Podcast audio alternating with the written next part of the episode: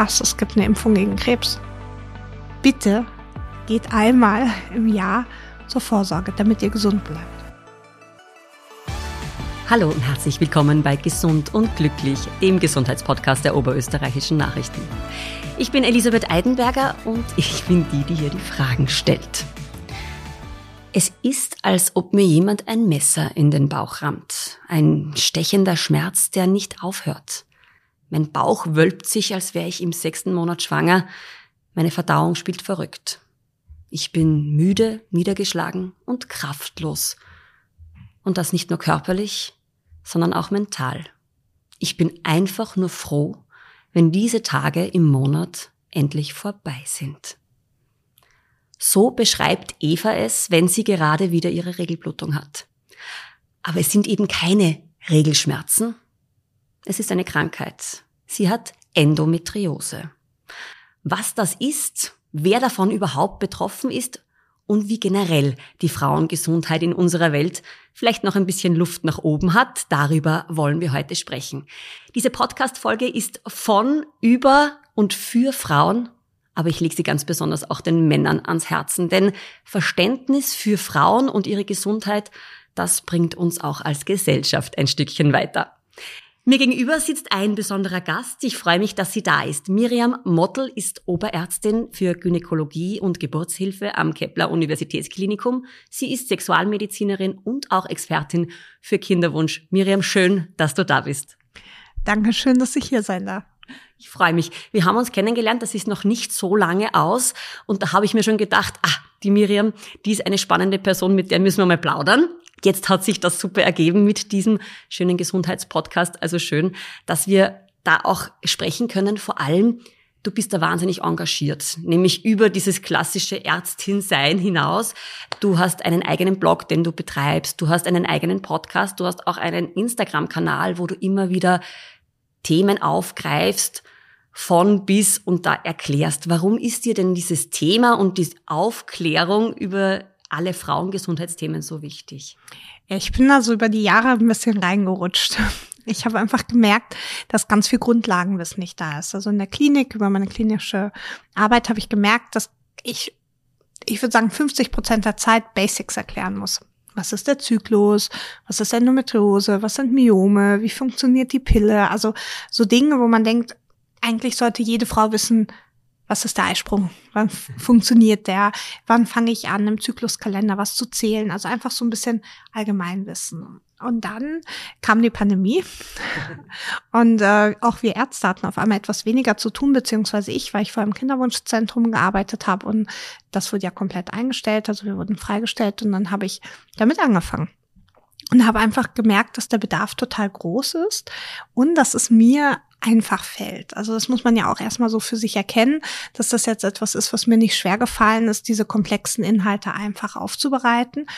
Vor der Kamera stehen ist aber bis heute nicht mein Lieblingsding.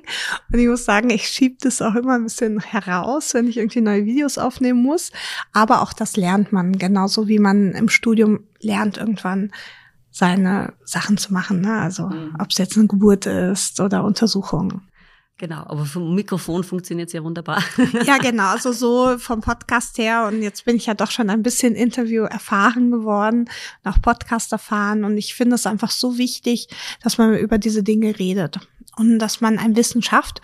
Und zwar, was nicht Fake News ist. Also ich finde, im Internet kursiert jetzt sehr schnell sehr viel Wissen und auch ganz viel Betroffene erzählen Sachen und dass man einfach nochmal relativiert, mhm. was ist eigentlich das, worum es jetzt gerade geht oder warum hat das so lange gedauert, dass zum Beispiel Endometriose in aller Munde ist, warum gab es das früher nicht und wir wissen ja bis heute nicht, warum man Endometriose kriegt und wir wissen bei ganz vielen Erkrankungen nicht, warum wir es kriegen. Wir forschen da immer noch dran. Also auch diese Erwartungshaltung ne, zu relativieren, warum wissen die nicht, was jetzt zu tun ist. Mhm weil noch viel Forschung zu tun ist. Und was mir so gut gefällt, Natürlich ähm, erzählst du sehr viel Inhaltliches und wirklich Expertenwissen. Du kümmerst dich aber auch um Fragen, die wir uns insgeheim ja alle stellen. Und das kann eben auch sein, sowas wie, weil ich es gerade letztens gesehen habe, lässt man die Socken bei der Untersuchung an oder nicht? Wenn ich auf den Stuhl klettere. Ja, aber jetzt die Sommermonate kommen übrigens, ihr tut uns Gynäkologen eingefallen, wenn ihr nicht mit Ballerinas kommt, ähm, weil dann die Füße oft sehr geruchsbelastet sind. Und wir hängen halt direkt zwischen den Füßen. Ne? Also alles andere ist uns ehrlicherweise immer ziemlich schnuppe, aber man riecht halt die Füße. Und so kam dann diese Idee mit den Socken. Und mich fragen das wirklich Patientinnen. Ja, soll ich die Socken ausziehen? Soll ich sie anlassen? So, ich meine, mir ist das total wirklich, also absolut egal. Oder soll ich mich rasieren genau. oder nicht? Das ist nämlich total spannend, weil es machen ganz viele. Mhm. Und für uns ist es total irrelevant, weil mich interessiert es nicht. Ich erinnere mich auch nicht mehr dran. Also wenn die wenn die, es ist wie Blut abnehmen für mich. Ne? Also ich, ich sehe halt, ich schaue mir das an, was ich beurteilen muss, was ich mir anschauen muss mhm. und sehe das überhaupt nicht als ein, ein sexuelles Organ, einfach als mein Job, also das Organ, um das ich mich zu kümmern habe. Und für uns ist es eigentlich geschickter, wenn es so aussieht, wie es immer aussieht. Weil durch die Rasur kann man auch recht viel kaputt machen. Das wissen viele nicht. Man hat dann Mikrorisse die in dem Genitalbereich sind. Und dadurch sind einige sexuell übertragbare Krankheiten viel eher, dass man sich die holen kann, als wenn man jetzt nur trimmt oder so. Ja. Mhm. Mhm. Deswegen lieber lassen. Wir reden in diesem Podcast ja eigentlich gar nicht so viel über Krankheit, sondern ganz viel über Gesundheit und gesund bleiben und eben auch Vorsorge. Warum tun das die Leute vielleicht gar nicht so? Oder wie hast du das erfahren? Es ist ja eine Vorsorgeuntersuchung. Ihr habt ja nicht primär jetzt mit Kranken zu tun, sondern eigentlich auch oft mit Schwangeren und einfach mit, schön, mit schönen Dingen. Ja. Ähm, wie ist es um die Vorsorge in der Frauengesundheit eigentlich bestellt? Das ist ja auch der Grund, warum ich in die Gynäkologie gegangen bin. Also das ist das einzige Fach, wo wir gesunde Menschen haben. Also ich sehe hoffentlich einmal im Jahr meine Patienten, ähm, die zur Vorsorge kommen. Und es ist so, dass zumindest mein Ansatz ist, dass wir schauen, dass man gesund bleibt. Und die ganzen Vorsorgeuntersuchungen, die geschaffen worden sind, die sind dafür da, dass wir die Dinge rausfiltern, bevor sie kritisch werden. Ne? Dahinter steckt ja auch die gesunden Untersuchung. Ne? Also die Idee dahinter ist ja, dass wir das Problem beheben, bevor es passiert. Und bei der gynäkologischen Vorsorgeuntersuchung sagt man, dass man einmal im Jahr quasi zur Vorsorge gehen sollte, dass dort ein Krebsabstrich am Muttermund gemacht werden soll. Weil der Muttermund ist die vulnerabelste Stelle. Dort haben wir einen Übergang von einem Plattenepithel zu einem Schleimhautepithel. Und überall, wo wir so eine Transformationszone haben, sind wir besonders empfindlich, weil diese Zellen das Potenzial haben, sich in viele Richtungen zu entwickeln. Und wenn dort jetzt Viren oder Keime und auch die Selbstheilungskräfte reduziert sind, dann können sich diese Zellen nämlich einfach bösartig entwickeln oder verändern. Und in dem Krebsabstrich untersuchen wir genau die erste Schicht dieser Zellen und die Pathologen beurteilen dann, ob dort irgendwelche Veränderungen da sind. Und dann wissen wir oft noch gar nicht anhand des Farbabstriches, ist es jetzt überhaupt was Bösartiges oder ist es vielleicht nur eine Entzündung. Mhm. Und in den meisten Fällen ist es eine Entzündung. Aber wenn etwas lange entzündet ist, kann diese sich auch schlecht entwickeln. Ja? Und deswegen ist es so wichtig, dass wir dort schauen und das, da sehen wir ja auch nicht hin. Ja, also das ist ja so das Nächste. Ne? Ich meine, wer hat schon deinen Muttermund gesehen? Ne? Und ich habe jetzt zum Beispiel in der Ordi einen Stuhl, wo ein Kolposkop mit dran ist. Also es ist wie so eine Kamera und eine Lichtquelle. Die Frauen sehen auf dem Bildschirm genau, was ich da unten tue. Und es ist natürlich für alle irgendwie total krass, den Muttermund zu sehen oder überhaupt mal ihre Vulva und die Vagina. Und so ging es mir ehrlicherweise auch. Ich habe das nämlich damals glaube schon zehn Jahre her bei einer Kollegin gesehen, habe ich gesagt, falls ich mal Gynäkologin werde und eine Praxis habe, ich will so einen Stuhl haben, weil ich das so selbstbestimmt fand und so cool fand, dass ich weiß, was dort passiert. Ne? Und ich habe oft das, dass dann die Patientinnen sagen, Ma, ich weiß nicht, ob ich das sehen will, ne? Und dann zeige ich denen das. Und dann hatte ich jetzt schon öfter, dass Frauen gesagt haben, ma, sehe ich schön aus dort. Oder das ist ja voll cool. Und die waren erstmal so voll irritiert davon. Und dann waren sie aber so fasziniert, wie das funktioniert, wie die Scheide aussieht. Und man kann die Dinge viel besser erklären. Ne? Und man sieht auch auf einmal, falls es immer wieder zu Blutungen kommt, was die Ursache, dann kann man es genau zeigen. Und das ist nicht so nebulöses irgendetwas ja, da unten. Genau, und dann wird gefragt, tut's dort weh? Und man denkt, ja, wo sind sie gerade? Ja, so, man, man kriegt ja, ich finde es ja wie beim Zahnarzt, da siehst ja auch nicht, was der macht. Und, und Aber da kann ich zumindest ein bisschen, ein bisschen noch hineinschauen im Spiegel oder so genau je nach täglich eigentlich beim genau. Zähneputzen. Genau. Hm. Könnte ich, ne? Ich könnte ja auch unten irgendwo hm. reinschauen tief in der Scheide natürlich mhm. nicht, aber es ist mhm. trotzdem so ein Thema. Und ich glaube, dass auch, dass einfach etwas unangenehm ist für viele, über den Intimbereich zu sprechen. Und dann ist es natürlich eine große Hürde. Und früher war es ja so, dass ganz viele Leiden, die Menschen einfach mit Gebärmutter entwickelt haben, überhaupt nicht ernst genommen worden sind. Ja, also Regelschmerzen, jetzt Schlagwort Endometriose, Wechselbeschwerden, ähm, das waren ja alles Themen, darüber wurde nicht geredet. Ja, also der, der Grund davon war, dass wir da unten gesund bleiben, dass wir Kinder kriegen. Mhm. Ja, also es hat sich jetzt in den letzten zehn Jahren so viel in der Frauengesundheit an Forschung ergeben, allein mit der Gendermedizin, mhm. dass ich glaube, dass ähm, wir da auf einem sehr guten Weg sind. Und trotzdem, mein Appell, bitte geht einmal im Jahr zur Vorsorge, damit ihr gesund bleibt. Zum Thema Vorsorge gibt's ja standardmäßige Untersuchungen, die ihr macht. Was ist dir da ein besonderes Anliegen? Und ich schmeiße jetzt gleich immer hin, Stichwort HPV. Ja, ich hatte ja schon quasi im Vorrein gesagt, also HPV ist echt etwas, was äh, mich immer wieder schockiert. Wir reden gefühlt jeden Tag drüber und wir hatten uns auch in den Medien, das ist auch ständig und trotzdem. Zum Beispiel im Gesundheitsteil der oberösterreichischen genau. Nachrichten jeden Mittwoch, wo es wirklich immer wieder aufkommt und immer wieder auch gesagt wird, wie wichtig dieses Thema ist. Und trotzdem sind so viele Ängste da. Ja, und ich erinnere mich noch sehr gut, da war ich im dritten Jahr, damals war ich in so einer Aufklärungstruppe, gibt's hier auch, äh, hier heißt es Achtung Liebe in Österreich, wo Medizinstudenten Aufklärung machen. Und wir hatten von der Krebsgesellschaft eine Fortbildung, wo die uns über die HPV-Impfung aufgeklärt haben. Und ich dachte so, krass, es gibt eine Impfung gegen Krebs. Ja? Und dann erfahre ich, dass sich nicht mal 80 Prozent der Leute impfen lassen, also ihre Kinder impfen lassen. Und ich denke mir, wir könnten so viele auffällige Pappabstriche, so viele Gebärmutterhalskrebse vereiteln.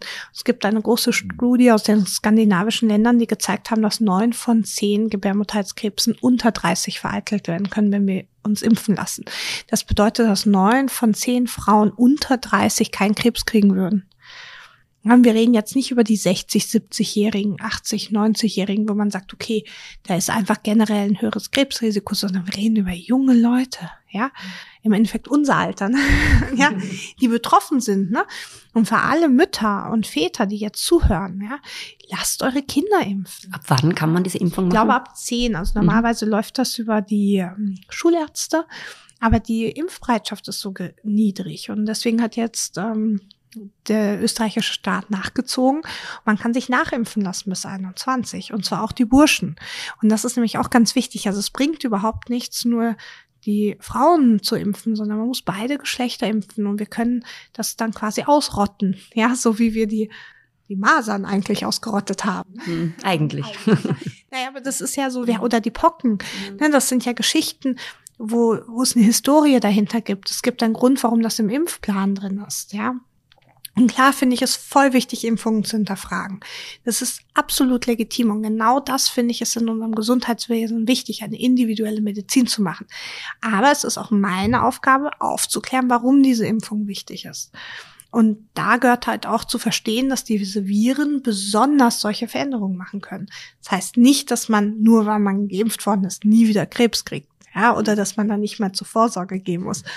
Aber es schützt einen vor sehr, sehr vielen ähm, Viruserkrankungen, die HPV assoziiert sind. Schön, wenn wir einen Beitrag leisten können jetzt mit unserem Gespräch, dass vielleicht der eine oder die andere, ja, den, die Schuhe anzieht und eben die eigenen Kinder oder sich eben impfen lässt. Das wäre schön. Wir reden heute im Speziellen auch über Endometriose. In meinem Umfeld, früher hat man gesagt, die hat halt Regelschmerzen, mein Gott, na, ist die ein bisschen wehleidig. Hm. Man weiß, dass es eben nicht nur Wehleidigkeit ist, dass es diese Endometriose, diese Diagnose gibt. Erklär uns doch mal, was ist denn das überhaupt? Ja, so Endometriose, das ist ganz spannend. Ich erinnere mich noch, ich habe im Studium noch gelernt, dass das Gebärmutterschleimhautzellen wären, die verschleppt worden sind. Heute wissen wir, es stimmt gar nicht, sondern es sind Zellen, die sich so verhalten wie Gebärmutterschleimhautzellen. Es ist so, man muss sich vorstellen, jede Zelle unseres Körpers ist eigentlich omnipotent. Die haben das Erbgut, jeglich, jede andere Zelle aus unserem Körper zu werden. Ne? Das kommt noch aus der Embryonalzeit. Also ein Embryo besteht ja auch nur aus ein paar Zellen. Und daraus werden Haare, Nase, Mund, Darm, Herz, Gebärmutter, Eierstöcke, ein Knie, ein Knorpel, Knochen, ja, also. Und jede Zelle hat dieses Potenzial. Das heißt, man kann sich schon gut vorstellen, dass es irgendwo anders im Körper vielleicht Zellen gibt, die sich überlegen, ma, ich möchte gern so sein wie eine Gebärmutterschleimhaut. Ich finde das ja super cool, ja. Und jetzt ist aber das Tückische, dass die dann natürlich mit unserem Zyklus reagieren können. Sie müssen nicht, aber sie können. Auf jeden Fall kann man sich das vorstellen wie so kleine Zellen, Terrorzellen, ja, die in unserem Körper sind und die autonom anfangen zu produzieren. Und bei der Gebärmutterschleimhaut ist es ja so, dass die sich zum Beispiel aufbaut im Rahmen des Zyklus, also die ersten Tage nach der Regelblutung, dann ihren Höhepunkt quasi erreichen mit dem Eisprung und dann umgeändert werden durch Gelbkörperhormon, damit sie empfängnisbereit sind, dass wir ein Baby kriegen können. Das ist ja der einzige Sinn, warum wir diese Blutung haben. Und wenn das jetzt woanders im Körper passiert, dann dehnen sich ja diese Zellen auch aus. Und das Tragische ist, die fangen dann auch an zu bluten. Ja, und diese Blutung und diese Veränderung der Zellen, die fressen sich dann dort in das Gewebe rein und können dort zur Verwachsung führen und auch zu ganz tragischen Symptomen. Also zum Beispiel kann teilweise die ganze Blase weggefressen werden oder der Darm infiltriert werden. Und dann kann man sich schon vorstellen, dass die Personen, die davon betroffen sind, wirklich arge Schmerzen haben können. Eigentlich muss unser Darm ganz locker und flutschig im Bauch unterwegs sein, ja, und unsere Blase sollte sich gut entleeren können und die Gebärmutter sollte auch nicht verklebt sein, damit sie quasi sich gut kontrahieren kann bei der Regelblutung. Und wenn das aber nicht gegeben ist, dann haben wir natürlich ganz schlimme Schmerzen. Woher weiß ich jetzt als Frau, wenn ich halt Regelschmerzen habe, ist das jetzt der normale Regelschmerz, den viele vielleicht auch immer wieder spüren? Manche spüren ja auch einen Eisprung. Oder ist es tatsächlich äh, ein Krankheitsbild? Also sobald man nicht mehr arbeiten gehen kann, ja, also wenn man übermäßigen Schmerzmittelbedarf hat, Kreislauf hat, sich übergibt, ist eine Endometriose oft im Raum. Ja, es kann viele andere Ursachen haben. Myome können dahinter stecken, es können Infektionen dahinter stecken. Also man muss immer genau schauen, aber es ist zumindest etwas, wo man sagt, das ist nicht normal. Schmerzen, die auf einmal plötzlich mehr geworden sind, ja, so die ich vor drei Monaten noch nicht hatte, ja, gehören ärztlich abgeklärt. Ähm, Schmerzen, die über die Jahre stetig mehr geworden sind, übrigens auch unter der Pille. Das dachten wir nämlich früher auch. Endometriose kann sich unter der Pille nicht weiter fortpflanzen, weiter wachsen, tut sie. Ja, also manche Frauen haben wirklich Schübe darunter, wo die Endometriose trotz Pille ähm, schlimmer wird. Das heißt, auch hier muss man dann immer schauen. Eine sichere Diagnostik kann man leider bis heute immer nur über die Laparoskopie machen. Das ist so, wie alle Fachgesellschaften sich geeinigt haben. Man kann aber auch im Ultraschall bestimmte Aspekte erkennen, die für eine Endometriose sprechen darf aber dadurch offiziell eigentlich keine klassische Diagnose tun, weil man bräuchte eine histologische Sicherung. Jetzt ist es natürlich total doof. Wir operieren natürlich nicht jede Frau, ja. Und man kann dann einfach sehr gut konservativ therapieren. Was meine ich mit konservativ? Man kann sehr gut mit Lifestyle-Modifikation und Ernährung sehr, sehr viele Patientinnen, die nur so leichte Endometriose-Symptome haben, gut ähm, in den Griff kriegen mit den Schmerzen, weil diese Entzündungsprozesse durch die Ernährung sehr gut beeinflusst werden können. Weil da, wo diese Zellen sind, ist immer eine Irritation für das Gewebe drumherum. Und damit kann man die Entzündung wirklich gut in den Griff kriegen. Ein Fortschreiten kann man leider bisher nur über hormonelle oder ist mir zumindest so bekannt. Vielleicht gibt es schon andere Möglichkeiten, aber mein jetziger Forschungsstand ist so, würde nur über eine hormonelle Therapie gehen, ob das jetzt die Pille ist, die Monatsspritzen oder ein künstlicher Wechsel, in dem man die Frauen versetzt. Ähm, eine Schwangerschaft kann, muss aber nicht vom Vorteil sein. Das war früher auch immer ein Mythos, dass man gesagt hat, er wird doch schwanger, dann wird's besser. Ja, hm? lass ich jetzt mal so dahingestellt muss nicht besser werden, kann. Und das kann natürlich etwas sein oder halt eine Operation. Wobei wir heutzutage eigentlich nur noch operieren, wenn die Schmerzen unerträglich sind, wenn es eine Darm- oder eine Blasenbeteiligung gibt, weil dann geht es darum, die anderen Organe zu retten und vielleicht zu vermeiden, dass man einen künstlichen Darmausgang braucht. Ne? Welche Auswirkungen hat denn Endometriose? Also die Endometriose ist so das Chamäleon. Also es ist wirklich, es kann in jeglichen Lebensbereichen, Körperbereichen eintreffen. Also es gibt Lungenendometriose, es wurden schon Zellen in Gehirn dargestellt, also ganz irre, wirre Geschichten. Ähm, der Klassiker ist ehrlicherweise Unterbauchschmerzen, Schmerzen beim Geschlechtsverkehr, so also in bestimmten Positionen. Es gibt so klassische Punkte, wo es dann weh tut.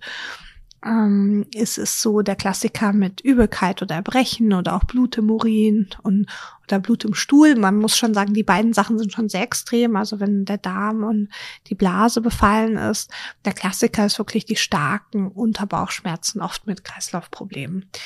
Und auch oft dieses schon sehr lange Diagnosen. Also früher hat es 15 Jahre gedauert, bis die Diagnose gestellt worden ist. Ich glaube, inzwischen sind wir bei sieben bis zehn Jahren im Durchschnitt, bis man die adäquate Diagnose mit der Therapie hat. Und ich hoffe, dass das deutlich schneller wird, weil die Forschung einfach jetzt besser geworden ist. Und wir Ärzte uns auch besser darüber informiert haben. Wie bei jeder neuen Krankheit. Ich meine, wir haben es jetzt auch in der Pandemie gesehen. Wir haben am Anfang überhaupt keine Ahnung, was das ist. Ja, da brauchen wir also brauche ich jetzt auch nicht schönreden, ja, sondern es, wir lernen jeden Tag was dazu in der Medizin und jeden Tag kommen neue Forschungssachen. Und bis das zu jedem Kollegen vorgesickert ist, dauert das einfach, ja, weil ihr kennt das selber, ihr habt ganz viel auch beruflich, wo ihr euch informieren wollt, ja, und wenn wir jetzt die PR anschauen, bis das neue Instagram-Update bei allen Kollegen angekommen ist, dauert's halt, ja, und genauso ist das Update in der Medizin auch so. Und wir Kollegen versuchen schon immer beim neuesten Stand zu sein. Aber kriegt das mal hin bei tausend Krankheiten, ne, um die wir uns zu kümmern haben. Und bei der Endometriose ist jetzt aber das Glück, dass das auch so medial geworden ist und dass es wirklich fast jeden Kollegen erreicht hat. Mhm. Und dadurch ist natürlich die Diagnostikzeit jetzt auch viel kleiner geworden. Wie viele Frauen sind davon betroffen? Ich glaube ehrlicherweise recht viel. Also früher hat man, glaube ich, gesagt so zehn Prozent, aber ich glaube, dass es deutlich mehr ist. Und ähm, es gibt in Deutschland mehrere Kollegen, die dafür sehr bekannt sind. Und bei der einen habe ich jetzt einen Vortrag neulich ähm, gehört gehabt bei der Professor Dr. Meschner von der Charité. Und sie hat erzählt, dass früher haben die Frauen nur 40 Mal in ihrem Leben geblutet und wir bluten jetzt 400 Mal. Und wir vermuten, dass das mit dazu zu tun hat, warum die Endometriose jetzt auch zugenommen hat. Ja, aber wir wissen es noch nicht. Und ich fand einfach nur diesen Gedanken dahinter. Also oft hatten die Frauen gar keine Regelblutung. Das heißt, sie hatten dann auch die Schmerzen nicht gehabt, weil sie, wenn schon gestillt haben, schwanger waren oder halt einfach, also wir waren ja früher permanent schwanger vor der Ver Ver Empfängnisverhütung, das dürfen wir auch nicht vergessen. Und dadurch sind diese Symptome überhaupt nicht aufgetreten. Wir haben sie gar nicht mitgekriegt. Weil die oft tritt ja die Endometriose-Symptomatik nicht immer. Also es gibt auch Frauen, die außerhalb von der Regelblutung die Beschwerden haben, ja auf während der Regelblutung, wenn ich nicht blute. Ja, das heißt, wir wissen das noch nicht so genau. Und für mich ist das ja immer super frustrierend. Ne? Ich möchte ja mal wissen, warum was ist und wie und warum wissen wir das nicht. Und jetzt kann ich zumindest mal immer wieder gutes Gewissens sagen, zum jetzigen Standpunkt der Medizin wissen wir das und Mehr wissen wir noch nicht. Und das kann sich morgen aber ändern. Ja, und vielleicht erfahre ich dann übermorgen davon. Ja, aber vielleicht auch erst in einem halben Jahr, weil es einfach dauert, bis dann diese Forschungsergebnisse auch in den Medien publiziert werden. Und zwar nicht jetzt in den österreichischen Medien, sondern quasi in den ärztlichen Fachjournalen.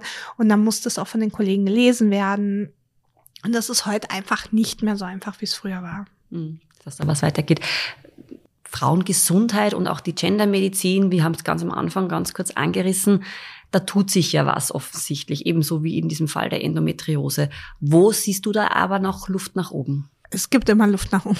Also ähm, ich glaube, es ist wichtig, dass wir Räume schaffen, in denen Patienten und Patientinnen sich wohlfühlen, in denen über Gesundheit diskutiert werden darf ja, wo sich Kollegen und Kolleginnen nicht angegriffen fühlen. Und ich ertappe mich auch immer wieder und muss mich jeden Tag dran erinnern, wertfrei in die Situation reinzugehen, zu sagen, ich habe die Weisheit nicht mit Löffeln gefressen, auch wenn ich das so im Studium gelernt habe, sondern wirklich zuzuhorchen und zu schauen, was ist denn wirklich das Problem. Und wenn wir uns jetzt zum Beispiel die Menopause anschauen, da gibt es in Deutschland äh, zwei Kolleginnen, die sehr einschlägige Fortbildungen machen und die sagen immer, es gibt 70 Symptome in der Menopause. Ich kann nicht alle beheben. Und sie fragen ihre Patienten immer, was ist, wenn ich eine Fee wäre?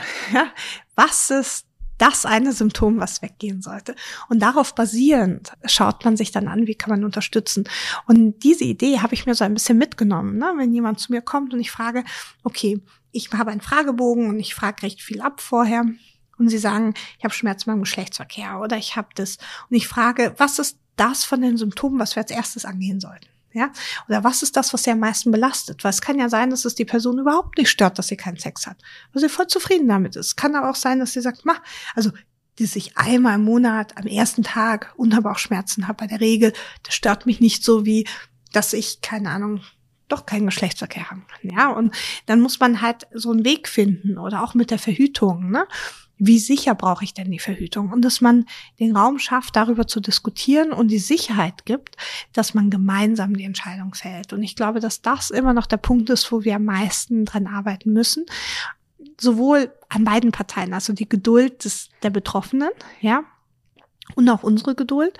Und dass es manchmal halt doch nicht so viele Optionen gibt, weil das frustriert mich dann immer, ne, jetzt führe ich das ein, patientenorientierte Medizin, und dann sage ich, okay, aber wenn der Pappabstrich auffällig ist, dann haben wir halt keine andere Möglichkeit, da muss das und das und das untersucht werden, sonst kann das und das passieren. Und da gibt's dann auch keine Diskussion. So, da kann ich, gibt kein anderes Untersuchungsverfahren. Keinen Plan B. Genau, na, und das ist so ein bisschen die, diese Kunst, dass man das schafft. Und ich glaube, dieses, der Spagat, dass man die Patienten gut aufklärt und dass sie selbstbestimmt arbeiten können und ich trotzdem noch die Medizin praktizieren kann, die als Medizin gilt, ja, ähm, das ist immer noch so die größte Herausforderung und dass man wirklich noch forscht. Also ich glaube, da haben wir einfach noch ganz, ganz viel nach oben.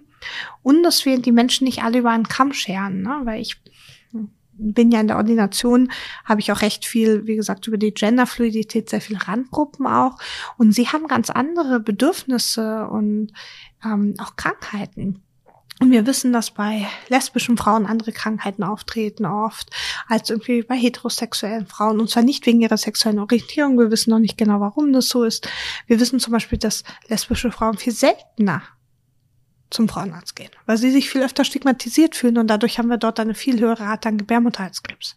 Das heißt, es gibt einfach ganz viel Informationen und Forschung, wo wir einfach noch nicht weiter wissen. Genauso, ich würde hier viel lieber drin sitzen und sagen, okay, das und das und das sind die Ursachen der Endometriose, wenn du das und das nicht machst, dann kriegst du es nicht. Mhm. Ja, und da ist einfach noch so viel Luft nach oben. Oder dass Medikamente, Zulassungsstudien fast nur an Männern getestet werden. Und wir wissen, dass wir von den Frauen eine andere Dosis brauchen. Und deswegen haben Frauen viel oft mehr Nebenwirkungen von den Medikamenten. Dass es da so mehr Forschung noch in die Richtung gibt. Und ich glaube, dass da diese Gendermedizin-Institute, die in den letzten Jahrzehnten gegründet worden sind, die ich selber auch am Anfang ein bisschen belächelt habe, muss ich zugeben. Und dass das voll Sinn macht und dass das uns, uns in der Medizin besser macht und uns bessere Ärzte und Ärztinnen macht. Da gibt's einfach noch ganz viel, da geht's noch weiter. Ja, und ich bin froh, dass es weitergeht, weil ehrlicherweise wäre es sonst ziemlich langweilig. Ne? Aber gut, dass das Rad im Rollen ist, dass sich hier etwas tut und dass wir die Hoffnung haben, vielleicht in ein paar Jahren genauer wissen, was wir gegen Endometriose oder anderes auch tun können. Ja, und dass sich da was tut. Vielen Dank. Eine Frage, die ich allen zum Abschluss stelle. Was ist die eine Sache, die du täglich machst, die dich gesund und glücklich macht? Ich habe zwei Sachen. Das erste ist, und das sage ich auch ganz vielen meinen Patienten, die wegen Lust zu mir kommen. Also ich knutsch sieben Sekunden mit meinem Partner ähm, beim Abschied. Also ich zähle natürlich jetzt nicht, aber ich nehme mir die Zeit, dass es nicht nur irgendwie ein Schmatzer ist. Ich glaube, dass das ganz wichtig ist für die partnerschaftliche Beziehung. Wir haben jetzt fast nicht über Sexualität gesprochen, aber das ist etwas, was ich mir sehr mitgenommen habe über meine Ausbildung. Und das andere ist, dass ich mir einen Vorsorgemonat, also ich mache es nicht täglich, aber ich schaue, dass ich einmal im Jahr meine Arzttermine mache. Mhm. Dass ich da wirklich hingehe. Und ich bin da auch nicht so super, ne? Also ich muss zugeben, mein Gynäkologe hat mich auch schon gerügt, ähm, weil meine Vorsorge schon eine Weile fällig war. Man hört ja immer, die Ärzte sind selbst die schwierigsten Patienten. Genau, und das ist so ein bisschen mein Trick, dass ich einfach jeden Tag schaue, dass ich, ähm, dass es mir gut geht. Super. Vielen lieben Dank fürs Gespräch und für die spannenden Einblicke in diesen Fachbereich. Vielen Dank an alle Zuhörerinnen und Zuhörer. Ich hoffe, wir haben wieder ein Stückchen mehr Klarheit in euer Leben gebracht, haben euch ein bisschen gesünder und glücklicher gemacht. Für alle, die gern ein bisschen gescheiter sind, empfehle ich die oberösterreichischen Nachrichten zu lesen. Gerne vor allem am Mittwoch die Gesundheitsbeilage. Da steht wirklich viel, viel drin. Oder natürlich auch auf nachrichten.at slash Gesundheit. Da ist alles gesammelt. Vielen lieben Dank. In diesem Sinne, lies und hör was Gescheites. Dankeschön. Danke.